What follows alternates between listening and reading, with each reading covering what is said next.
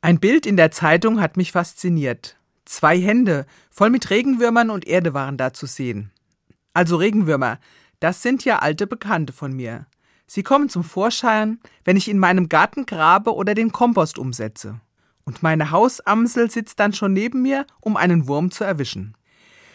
Im Artikel zu dem Bild mit den Regenwürmern war zu lesen, es gibt bei uns immer weniger davon. 46 verschiedene Arten sind in Europa bekannt, davon ist etwa die Hälfte vom Aussterben bedroht. Monokulturen wie Mais oder Überdüngung machen den Tieren das Leben schwer. Ich habe gelernt, diese unscheinbaren Tierchen, blind und stumm, sind unverzichtbar für eine fruchtbare Erde. Sie zerlegen Pflanzenreste und machen daraus kostbaren Humus, den die Pflanzen zum Wachstum brauchen. Darum bin ich sehr dankbar, dass die Erde in meinem Garten von Regenwürmern nur so wimmelt. Ohne sie könnte ich keinen Salat, kein Gemüse und keine leckeren Himbeeren ernten. Und wieder einmal komme ich ins Staunen.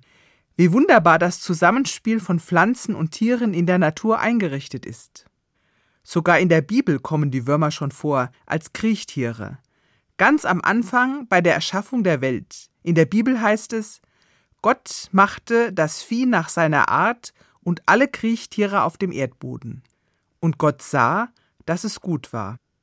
Und Gott vertraut dem Menschen, dem letzten seiner Geschöpfe, diese ganze Natur an. Damit er über sie walte, heißt es dann etwas feierlich in der Bibel. Das verstehe ich so.